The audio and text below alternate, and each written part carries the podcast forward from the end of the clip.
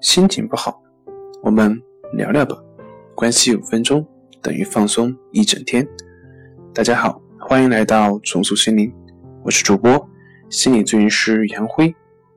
今天要分享的作品是：焦虑症的发病率有多高？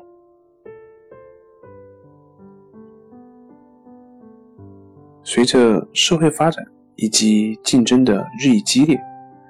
患焦虑症的人数也在不断的上升。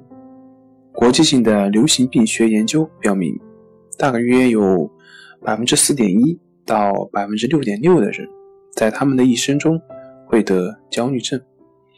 尤其是在以脑力劳动为主的群体里面，比如科研、教学、机关管理等职业中的患者人数要高于体力劳动者。焦虑症在女性中的发病率。也比男性要高。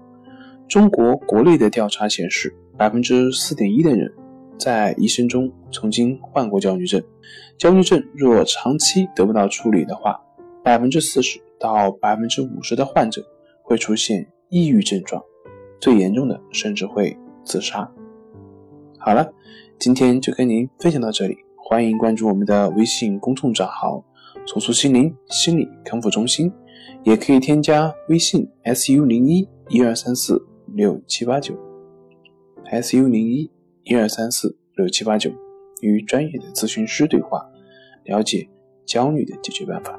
那我们下期节目再见。